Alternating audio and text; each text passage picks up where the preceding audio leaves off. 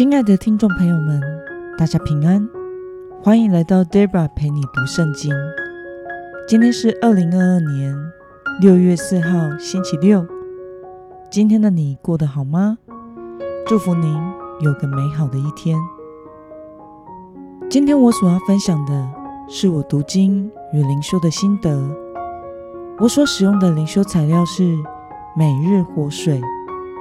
今天的主题是。一个生命得救，比万物都宝贵。今天的经文在马太福音第八章二十八到三十四节。我所使用的圣经版本是和合本修订版。那么，我们就先来读圣经喽。耶稣渡到对岸去，到加大拉人的地区。有两个被鬼附的人从坟墓迎着他走来，他们极其凶猛，甚至没有人敢从那条路经过。他们喊着说：“神的儿子，你为什么干扰我们？时候还没有到，你就上这里来叫我们受苦吗？”离他们很远，有一大群猪正在吃食。鬼就央求耶稣说：“若要把我们赶出去，就打发我们进入猪群吧。”耶稣对他们说：“去吧。”鬼就出来进入猪群，一转眼，整群猪都闯下了山崖，投进海里淹死了。放猪的就逃进城去，把这一切事和被鬼附的人所遭遇的。都告诉众人，全城的人都出来迎接耶稣。见了他以后，就央求他离开他们的地区。让我们来观察今天的经文内容。因为有两个被鬼附的人，所以加大拉地方的居民不敢怎么做呢？我们从经文中的。二十八节可以看到，这两个被鬼附的人极其凶猛，使全城的人都感到恐惧，甚至没有人敢从那条路经过。那么猪群因着鬼附而跳崖淹死之后，全城的人都央求耶稣什么事呢？我们从经文中的三十四节可以看到。猪群因为鬼附而跳下山崖淹死之后，全城的人都央求耶稣离开他们的地区。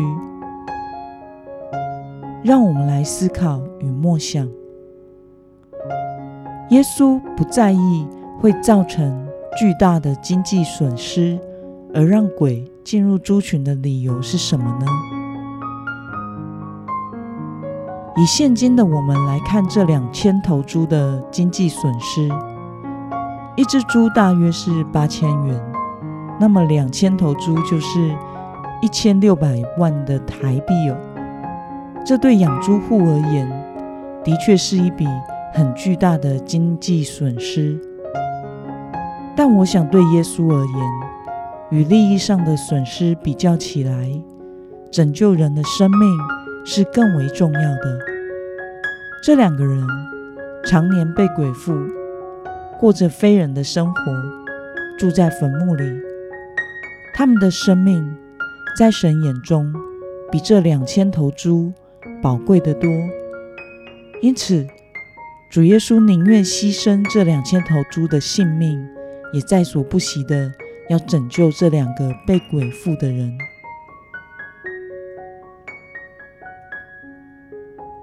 那么，看到耶稣牺牲猪群来拯救这两位被鬼附的人，你有什么样的感想呢？今天这段经文让 Debra 想起，在 Debra 读国中一年级的时候，进入教会的青少期聚会，有一次的经文教导、故事讨论，就是这一篇耶稣为了拯救这两个被鬼附的人。而让两千头猪跳下山崖死掉的故事。当时的小小 Debra 坚决地认为，牺牲两千头猪是一个很残忍的行为，因为猪也是生命啊。你会把你家的狗狗从山崖丢下去吗？当时，不管辅导们怎么解说，小小年纪的 Debra 都觉得过不去，觉得这是一件很不合理的事，并且不肯接受这段的教导，甚至为了这两千头猪，快要哭出来了。就在我觉得头脑快炸掉、无法接受时，当时有一个很清楚的意念，轻轻的进入到我的心里，一字一句的非常清楚，那就是“我看你比两千只猪更宝贵”。在那当下，我就安静下来了。虽然我的理智还是过不了，但是突然间，我的心好像就平静安稳了。后来长大才知道，当时是主耶稣在对我说话。我想答案就是这么简单吧，因为耶稣看我们人类比世上万物都来得宝贵，所以为了拯救我们，主耶稣可以牺牲任何事，包括他自己。多年后再想起当时年纪小。为了两千只猪纠结过不去，实在是很好笑的一件事。活到至今，身在台湾的我们，几乎每一餐都会有猪肉，连白饭上所浇的肉燥也是猪肉啊。所以，因为我要吃饭而被杀死的猪，早就超过两千头了。每天的每一餐都有猪为我而死啊！但是主耶稣爱我，宝贵我的心，从那个时候到现在，从来都没有改变过。那就是他看我为至宝。那么今天的经文可以带给我们什么样的决心与应用呢？